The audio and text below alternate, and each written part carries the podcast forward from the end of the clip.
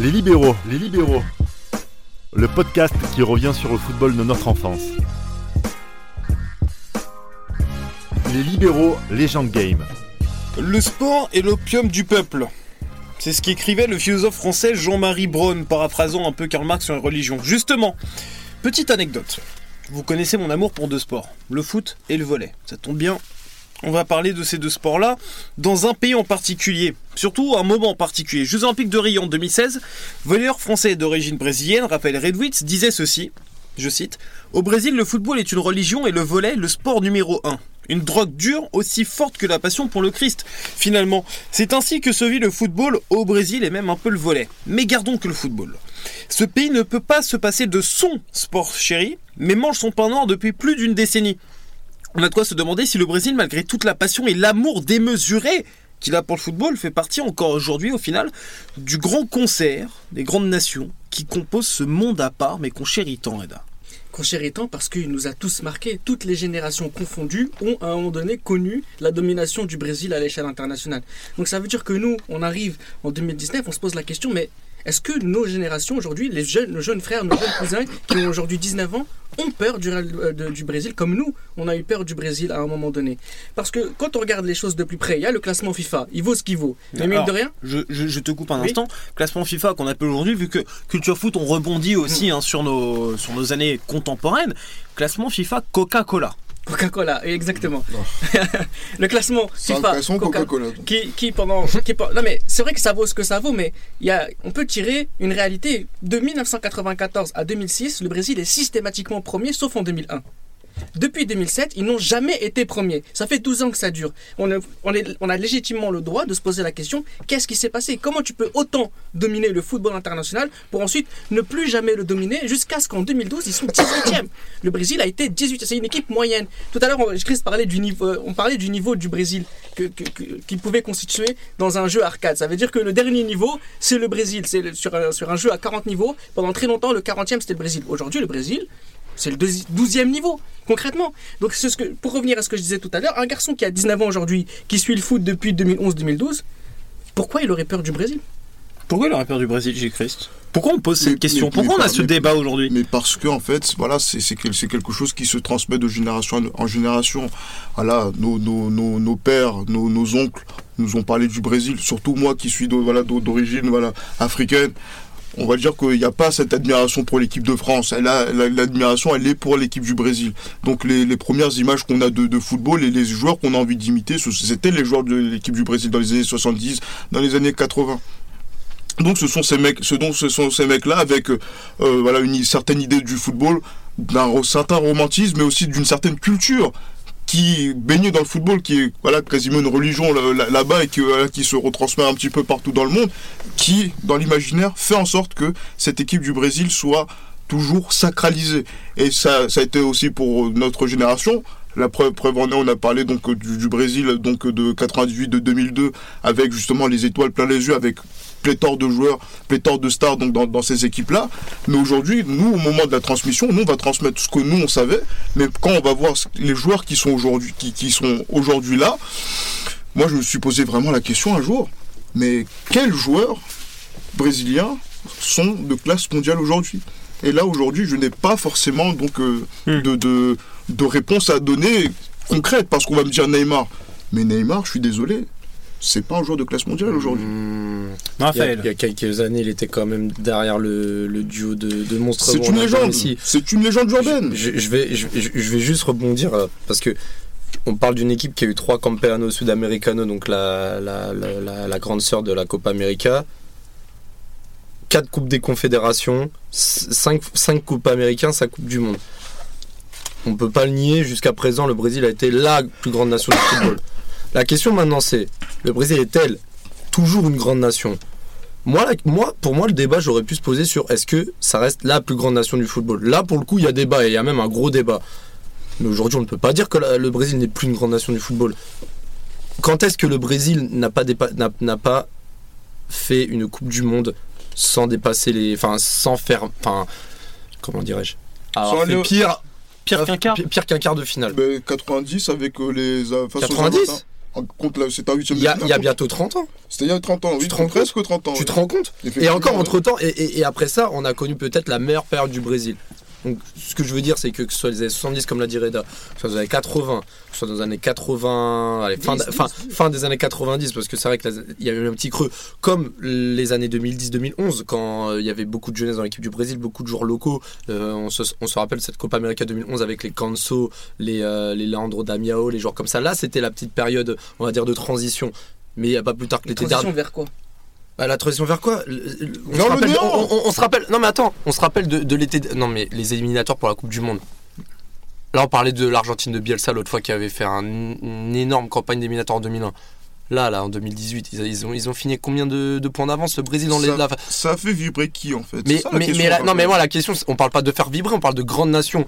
Là, jusqu'à présent, l'année dernière, jour pour jour, l'année dernière, le favori numéro 1 de la Coupe du Monde 2018, c'était le Brésil. Même si c'était pas le Brésil de Ronaldo, de Rivaldo, ça restait le Brésil. Donc là, je parle même pas de, de savoir si c'est encore la plus grande nation, mais sur la question de est-ce que c'est encore une grande nation? Bien évidemment que oui. Si c'est pas une grande nation, quel, quel pays Citez-moi des pays qui sont plus grands que le Brésil aujourd'hui. Alors, avant de citer des pays et de éventuellement en faire des comparaisons, je veux une réponse claire, nette, précise, oui ou non. Toujours une grande nation du football, Raphaël, oui ou non? Bah évidemment, pour moi il n'y a même pas débat, oui. oui. Donc oui. Oh oui. Reda Ouais, il faut, euh, faut expliciter un peu plus cette question. Oui, non mais oui ou non, avant de rentrer dans les détails. Oui, oui, dis comme ça, oui, mais l'Italie aussi dans ce cas-là. Gilles Christ. Si on parle d'histoire, oui. Non, aujourd'hui, tu, comprends aujourd'hui, vous êtes aujourd'hui, vous êtes tous d'accord pour dire que c'est toujours une grande nation du football. Mais on pose quand même cette question. Alors, rentrons. En termes de culture de football. Oui. Mais non, la question c'est est-ce que c'est une grande nation? C'est ça la question. Ça, ça, beaucoup d'habitants, c'est un grand pays. Oui, c'est une grande nation. bah, non, mais je vois pas Le dessous des cartes version libéraux, Red Azini. Merci beaucoup. non, mais je vois vraiment pas pourquoi on pourrait pas dire que c'est une grande nation. Parce que, comme je l'ai dit tout à l'heure, tout systématiquement, les Brésiliens gagnent, arrivent en finale de la Coupe du Monde. Ils font trois finales de Coupe du Monde d'affilée. Aujourd'hui, c'est qui a peur du Brésil aujourd'hui? Dans leur propre Coupe du Monde, ils ont pris 7 buts en demi-finale. Mais, tu te rends compte que là, tu compares une époque où il y a eu trois finales de suite. On a trop habitué les Brésiliens du caviar. Mais ce qu'il y a aujourd'hui, ça reste quand même. Voilà, là tu parlais de l'Italie. Mais l'Italie, sur les 15-20 dernières années, ah, depuis 2006, tu parlais depuis 12 ans. Tu veux qu'on compare le Brésil, Brésil à partir de 2006 et l'Italie depuis 2006 Mais attends. Ça n'a rien à voir. Ça n'a rien à voir dans quel sens? Dans la mesure où. Déplaçons pas trop le débat sur d'autres pays non Non, on va pas déplacer le débat, mais c'est vrai que les Brésiliens, on peut aujourd'hui constater qu'ils ne dominent plus le football comme ils l'ont fait pendant mais très longtemps, suffisamment longtemps pour que pour qu'ils imprègnent leur, leur, puissance sur tout l'ensemble du football. Mais je suis d'accord avec toi, ce n'est plus la plus grande nation. Là, je pense que tout autour de, la table, on est d'accord. Bah, mais ça reste. Non, la question c'est est-ce que ça reste une grande nation? Ça reste une grande nation. Bah voilà, bah c'est la réponse. le Brésil est le, le football au Brésil. Julien l'a très bien dit dans son introduction. C'est une religion. On peut pas du jour au lendemain nier que les football, les Brésiliens jouent au foot depuis leur plus jeune âge et que ça ne, ça partira jamais. Est-ce que c'est concevable Est-ce que c'est concevable que, par exemple, pour le Brésil, dont le, dont le, football est une religion, accepte le fait d'être maintenant 10e, 12e mondial? Mais, on se rappelle du Brésil de 74, on se rappelle du, Brésil de 90, et pourtant, les années qui ont suivi ont donné raison. Je veux dire, c'est une légende et ça va renaître. C'est une grande nation et ça restera une grande nation, jusqu'à preuve du contraire ce qui est paradoxal, et c'est pour ça que je vous demandais vos réponses par la positive ou la négative. C'est que vous me dites, oui, c'est toujours une grande nation du football. Là, c'est mon côté vraiment bête et méchant du journaliste qui veut absolument ces réponses euh, croustillantes. Mais vous pointez tous du doigt des dysfonctionnements quand même dans ce football ah, brésilien. des, chutes de, des chutes de résultats. Alors peut-être que l'un n'empêche pas l'autre, mais en attendant, prenons par exemple le football de club il se porte pas très bien en ce moment au Brésil. un club. Mais, à l'époque aussi. Mais ah, peut-être plus de résultats continentaux. Mais à l'époque aussi. Je parle pas de, je parle pas d'époque de Pelé, Santos, etc. Mais mais, mais le, championnat brésilien, euh, malheureusement, bah, n'est pas en Europe forcément et, euh, et il n'a jamais. De des cartes épisode 2. non mais, mais, mais voilà, il y aura toujours un écart. Il y aura toujours un écart entre le football brésilien à l'échelle euh, nationale et, le football européen. Et, même s'il y a, je, l'ai mentionné tout à l'heure, euh, dans la formation, il y a de moins en moins de stars qui, qui émergent, voilà, etc. Aujourd'hui, on voit l'équipe du Brésil en 2018. Euh, je suis désolé, mais sur chaque ligne, il y a des références, que ce soit Casemiro Real Madrid, que ce soit euh, en attaque, que ce soit même des, pépites, que ce soit Gabriel Jesus qui va éventuellement être l'avenir du Brésil, que ce soit Coutinho, même si euh, cette année fait pas une bonne saison. Mais, ça reste quand même sur chaque ligne le Brésil c'était l'équipe la, mieux armée pour gagner la Coupe du Monde et ça, je l'invente pas, ça reste quand même des, faits. Et, et, c'est pas parce que ce n'était pas une équipe qui nous faisait rêver comme il y a 10-15 ans avec des joueurs qui faisaient l'unanimité que ça n'empêche pas que le Brésil reste quand même une des grandes nations, pas la plus grande, mais une des grandes nations, des, des, dix plus grandes nations au monde. Ah, J. Christ. C'est non, c'est émouvant. On a l'impression de parler donc d'une nation lambda. On parle encore une fois donc d'une équipe qui avait une hégémonie sur un sport, une hégémonie sur une discipline. Là, on dit quoi donc il y a un net recul. Le fait de dire qu'il y a un net recul, ça ne veut pas dire qu'on remet en cause le statut, euh, voilà, donc euh, d'un coup de d'un coup de balai donc euh, le statut de grande nation du football, mais c'est juste qu'on a le droit de dire que le net recul du football brésilien se répercute dans le niveau global de chacune des individus. Mais l'un n'empêche pas l'autre. mentionné. Mais l'un n'empêche pas l'autre. Mais pourquoi, mais pourquoi l'un n'empêche pas l'autre? Aujourd'hui, on se pose la question. On se pose la, on se pose la question d'une réforme structurelle du football brésilien qui ne sort plus des joueurs de classe mondiale, qui n'arrive plus à être à donner une certaine performance de leur, du championnat national au niveau continental et même au niveau mondial, puisque maintenant les Brésiliens n'arrivent même plus à, bien figurer dans les, dans les compétitions, par exemple, si le Coupe intercontinental ou Mondial des clubs, non, Mondial des clubs. Et en sélection, aucun titre depuis 2007 avec des performances minuscules, minuscules contre voilà donc euh, durant ces 12 dernières années avec une compétition qui a été en feu d'artifice de très mauvaise facture avec un événement qui a été raté dans son organisation en 2014 et en 2016 avec les Jeux Olympiques. Mais, pourquoi, en dépit de la victoire olympique du Brésil qui est, on va dire, la parenthèse euh, plus chantante de cette mais, période. Pourquoi au foot et au volet. Au foot au volet, mais tu, tu, cibles les problèmes. Tu, tu, tu, cibles les problèmes internes du Brésil, du championnat, des joueurs. Et déjà, je suis pas spécialement toujours d'accord parce que quand tu vois les individualités, j'en ai encore sorti même des Firmino qui brillent en Ligue des Champions. Enfin bref, il y en a plein. même si c'est, jamais dit que Firmino c'était à, à, la même échelle que R9, Rivaldo, etc. Mais mais mais c'est enfin. Mais si tu le aujourd'hui, aujourd'hui, aujourd'hui, est-ce que laisse finir euh, Raphaël et puis après on va écouter. Est-ce que est-ce que aujourd'hui le football a une concurrence aussi importante internationalement parlant. Aujourd'hui, on va de plus en plus d'équipes émerger. le contexte est totalement différent. Tu parles de, coupe intercontinentale, mais, mais tu vois la différence maintenant, le, la puissance des clubs européens. Hein, pour la dernière victoire brésilienne en mais, mais, mais, tu vois le, clivage qu'il y a entre la puissance économique des clubs européens et des clubs sud-américains, par exemple. Enfin, il y a le contexte qui change aussi. Faut le mentionner. Tous les pays qui, euh, euh, des équipes comme l'Islande, il y en avait pas à l'époque. Enfin, des équipes qui sortaient de nulle part comme ça avec 300 000 habitants. Je veux dire, il y a plein de choses comme ça qu'il faut mettre en avant. Il n'y a pas que le, problème en interne. ta première question, Julien, euh, c'était de savoir comment allait le, football des clubs au Brésil. Les Brésiliens, euh, les clubs brésiliens ont toujours bien figuré dans les compétitions, euh, les, compétitions continentales de clubs en Amérique du Sud, en Copa Libertadores ou en Copa Sudamericana, mais ne l'ont jamais véritablement dominé.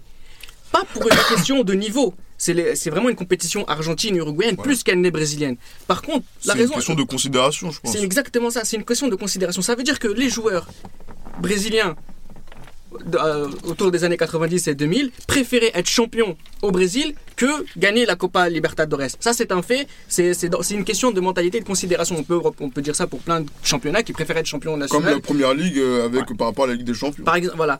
Et donc, ça veut dire que effectivement, quand on regarde les faits, on se rend compte qu'effectivement, il n'y a jamais eu véritablement une domination brésilienne des coupes mm. euh, continentales. Il y a même un recul sur le palmarès.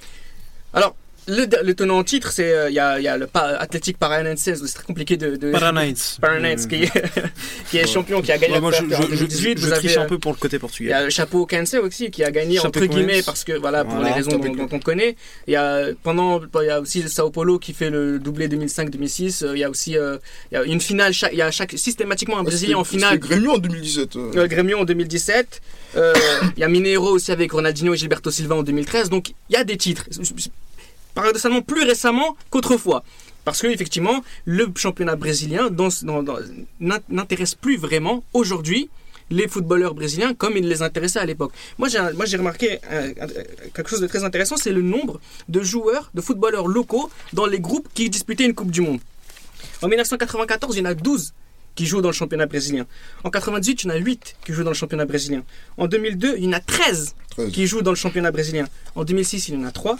En 2010, il y en a 3. En 2014, il y en a 4. Et en 2018, il y en a 3. Les footballeurs brésiliens aujourd'hui ne s'intéressent plus à leur championnat local. Pourquoi? Parce qu'ils voient que les joueurs qui jouent en sélection, ce sont des joueurs qui jouent en Ligue des Champions. Et là, ce qui est intéressant aussi, c'est quel est le rapport de cette, la nouvelle politique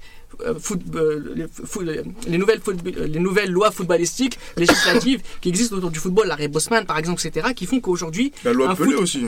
La loi Pelé, qui font qu'aujourd'hui, les footballeurs brésiliens à 17, à 18, à 19 ans ont déjà des envies d'ailleurs. Et en plus des envies d'ailleurs, ils partent déjà ailleurs. Et dans des championnats qui sont exotiques.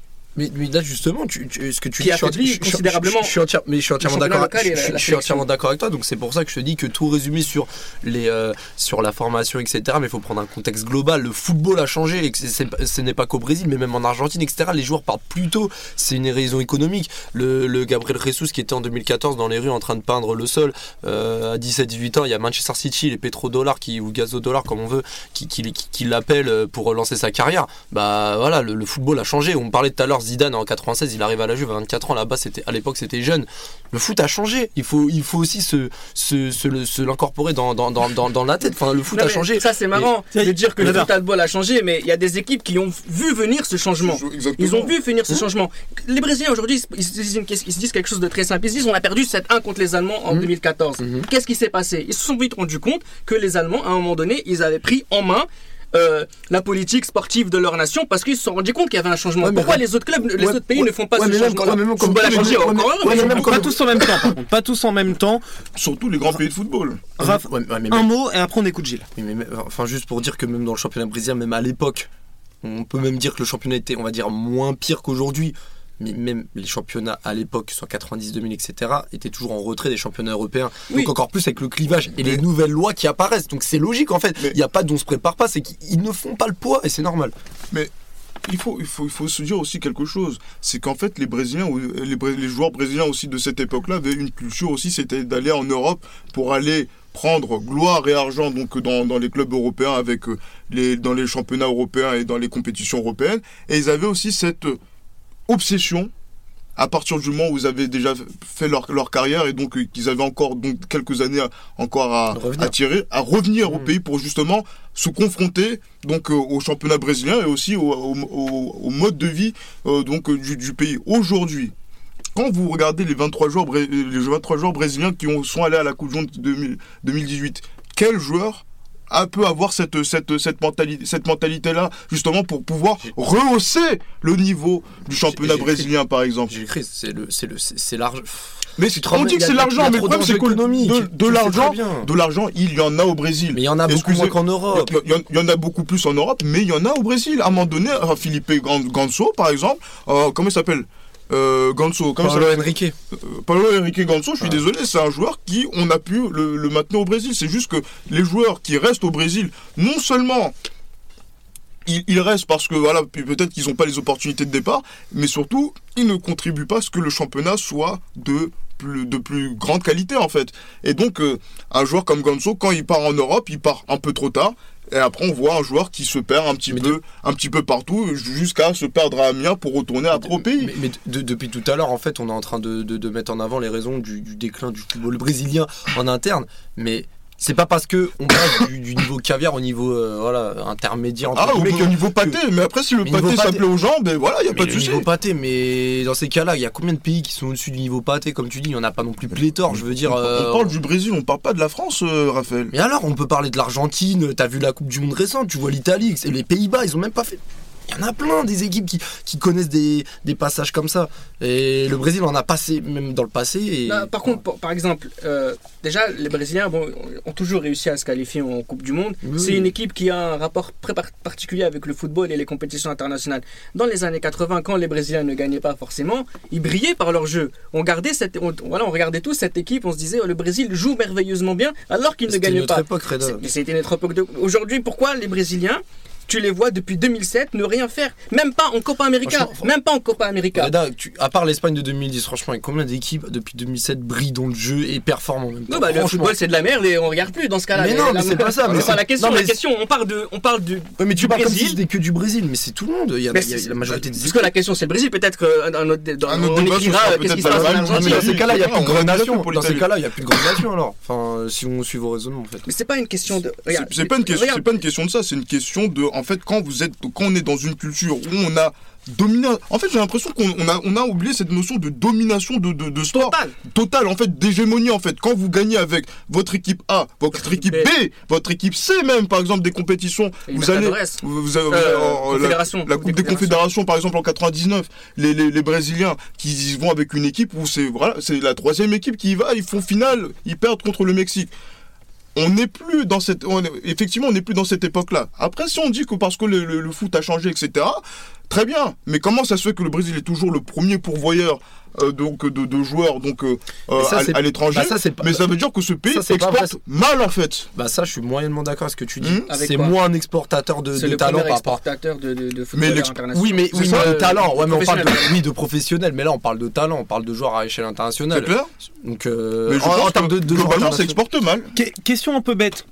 Et j'aimerais qu'on passe pas trop de temps sur ma, ma petite question pour qu'on puisse parler aussi un petit peu du, du climat dans le pays, puisque le football a toujours un impact social et les tensions politiques parfois bah peuvent rejeter. On sait que le football est maintenant un sport encore plus politique que lorsqu'on était plus jeune. Mais est-ce que finalement le problème des Brésiliens, et là c'est encore la question du journaliste qui veut piquer un petit peu, est-ce que le problème des Brésiliens c'est pas finalement de former à chaque fois le même profil de joueur qui peut pas faire gagner une équipe? Alors pas forcément. Alors pour ce qui est du contexte politique, social, ça n'a jamais posé problème aux Brésiliens on va dire, n'a jamais brillé par, euh, euh, sa, sa, démocratie. ou, euh, L'instabilité qu'on a maintenant depuis 10-15 ans mhm. Se ressent peut-être un petit peu plus aussi par rapport aux joueurs même profil de joueurs. Alors là, j'essaie de tout recouper, mais on va dire que niveau formation, on a beaucoup plus de joueurs ultra offensifs qui sont formés. Alors, des gardiens maintenant émergent, mais ils émergent avec une post-formation européenne, mais surtout des joueurs offensifs formés au pays qui sont exportés, même profil à l'international, des garçons plus talentueux que d'autres, on est bien d'accord, et qui souvent vont dire dans leurs interviews qu'ils partent aussi pour éviter le contexte du pays, pour ramener l'argent à la famille, tout ça. Il y a peut-être la précipitation aussi dans la formation et l'envie d'aller à l'étranger sur ces joueurs au même profil, même caractéristiques, qui vont peut-être pas forcément faire briller la sélection. Personnellement, j'ai mis des doutes sur l'impact du climat politique social sur la manière dont les footballeurs au Brésil euh, jouent, puisque de toute façon, le Brésil a toujours connu des difficultés, etc. Mais par contre, sur le choix, la formation des joueurs, effectivement, j'ai l'impression, alors c'est peut-être là où euh, il y a un vrai problème à régler, c'est que les Brésiliens se sont rendus compte que aujourd'hui, la législation leur permettait de vendre le maximum de joueurs le plus rapidement possible avec le label brésilien qui existe toujours. Tu es joueur brésilien, tu vaux mille fois mieux que n'importe quel joueur africain, etc. Ça pose énormément de problèmes. Mais ce qui est intéressant, c'est que ce qui est intéressant, c'est que vous avez aujourd'hui des joueurs, on se précipite. On sur leur manière de, de, les préparer à jouer en Europe pour qu'à 18 ans, à 19 ans, ils s'en, va, ils s'en aillent déjà. Alors qu'à une certaine époque, à 19 ans, tu ne partais pas, tu n'étais pas fini, tu n'étais pas prêt. Aujourd'hui, un joueur brésilien accepte plus facilement, d'une part, pour des raisons économiques, etc. Bah, il a un salaire tout de suite qui, s'il vient d'Arabie Saoudite, etc., il va pas refuser. Mais en même temps, c'est un joueur aussi qui, dans sa formation, a été préparé à partir plus tôt. Mais c'est, mais c'est bien, bien, là le problème, c'est bien là le problème, et c'est ce qu'on déteste tous. Ça s'appelle le football business, et, le Brésil ne, fait pas exception à cette à cette tendance, et, voilà. Donc euh, non, juste pour ce qui est intéressant avec le football business, c'est 80% des footballeurs au Brésil gagnent moins de 225 euros par mois aujourd'hui ben encore. Donc c'est intéressant de savoir que le principal pays qui souffre du football business, c'est celui où les footballeurs sont les plus. Ben voilà, donc au final, mm. donc au final, c'est juste une réalité. Il y a rien de surprenant, et, ça à, touche. À corroborer aussi avec le salaire moyen qu'on a au Brésil. Bien sûr, mais ça, c'est une très bonne idée. Mais c'est ça, mais c'est ça, c'est qu'au final, euh, ils, subissent entre guillemets ce football business, cette crise économique interne, et, et en, fait depuis depuis un moment, enfin moi je suis d'accord de dire qu'on peut reprocher au Brésil certaines certaines pratiques, certaines euh, technicités de formation, euh, on va dire mauvaises, mais à côté de ça, mm. ils subissent aussi une crise et ils n'ont pas le choix. C'est pas le choix de lâcher mm. leur, leur talent. Quand le PSG ils, mettent 40 millions sur, sur Lucas Moura en 2012, euh, on le enfin moi personnellement, j'avais vu que Lucas n'était pas encore préparé aux Jeux européens. Et voilà, Sao Paulo ne pouvait pas refuser un, tel montant. Gilles, mot de la fin. Mot de la fin. Le football Sois pas déçu. non, je suis déçu parce qu'en fait, le football brésilien ne se joue plus dans les rues, ne se joue plus dans les terrains vagues, ne se joue plus euh, forcément sur les terrains de, de futsal. Il y a, voilà, donc maintenant, ce sont les joueurs qui vont voir donc directement les clubs et qui veulent déjà rentrer dans le moule qui, qui est imposé par les clubs. Et à partir de là, maintenant, le, le, le mythe brésilien n'existe plus. C'est un mythe qui est maintenant mondialisé par le marketing et qui, footballistiquement, n'a